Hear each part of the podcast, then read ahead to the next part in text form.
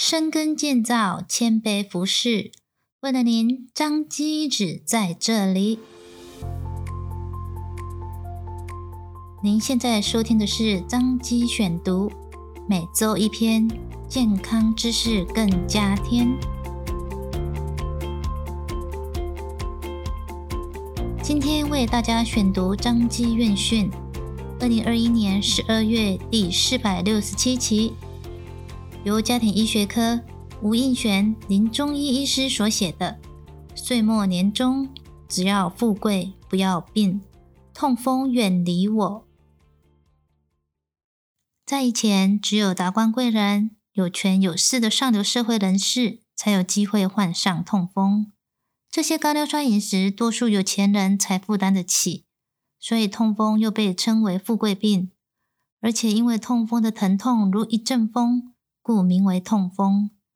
今日现代人衣食无缺，罹患痛风的比率并不小，甚至不少火锅店主打高普林饮食的痛风锅当作卖点。适逢岁末年终，让我们来聊聊痛风吧。痛风是一种因普林代谢障碍使尿酸累积而引起的疾病。尿酸钠的结晶沉积于关节、软骨。或肌腱等其他软组织，此时如果加上诱发因子，如大量饮酒、高普林饮食的摄取、创伤或手术、药物等等，急性痛风就很容易发作了。高尿酸的定义是成年人血中尿酸浓度大于标准值七点零毫克。然而，尿酸过高不一定会得到痛风，因为尿酸过高的人当中，只有百分之十到二十最后会成为痛风患者，其余百分之八十到九十均为无症状的高尿酸血症，因此需要找医师做进一步的确认与诊断。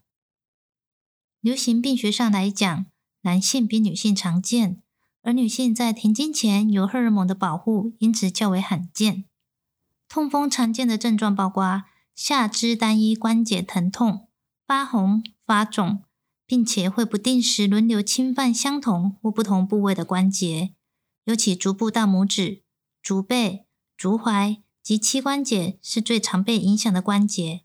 全身任意关节均有可能受侵犯，常在半夜及晨间剧痛发作，每次发作通常持续数天至数周。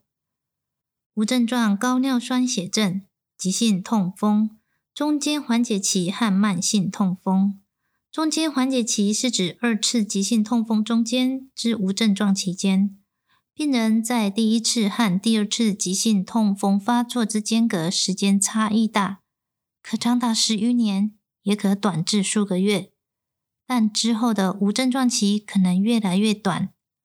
痛风者未经适当治疗，可能变成慢性痛风。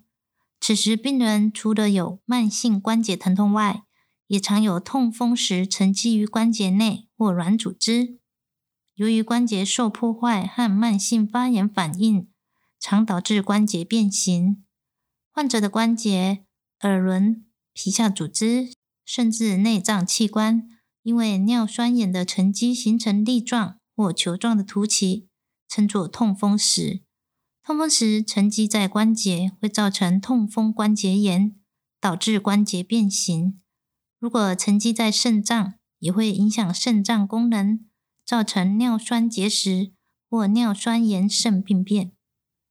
那我们要如何诊断痛风呢？目前诊断可分为以下几种方式。第一种是抽血，可能看到尿酸值上升，但不能作为急性发作的诊断。第二种是关节液抽吸，看看在偏光镜之下的结果有没有像是痛风，还是比较像是感染。第三种方式是 X 光。以上三种需再搭配临床症状以及病史来做进一步的诊断。那痛风如何治疗呢？首先，止痛是最主要的，使用非类固醇消炎止痛剂，搭配上秋水仙素、类固醇。但最重要的，千万不要忘记移除诱发痛风发作的因素，例如高普林食物，像是海鲜、内脏类、高汤，也需避免过量饮酒，尤其啤酒是痛风患者的禁忌，避免精致类含糖食物，切勿暴饮暴食，多喝水。医师会再根据临床症状及抽血报告，加上降尿酸的药物，达到长期的控制。痛风是每个人都要关注的健康问题，不论你是不是有家族病史，随着年纪增长，代谢变慢，都容易有高尿酸血症的风险。另外，也要注意自己有没有关节相关的症状，以及合并饮食上的控制。如果有高尿酸的情形，不论是否有痛风发作，请尽早就诊，由医师指示服用降尿酸药物，也改变饮食习惯，将尿酸值控制在正常范围内，并且杜绝可能的诱发因子，来降低痛风发作的机会，达到长期的预防效果。最后需要提醒，除了痛风之外，关节疼痛也有可能是其他的疾病，例如感染性关节炎。退化性关节炎、蜂窝性组织炎、肌腱腱鞘炎、假性痛风等等，千万不要一味的吃过多止痛药，既延误治疗又伤肾。关注自己的健康，永远不嫌晚哦！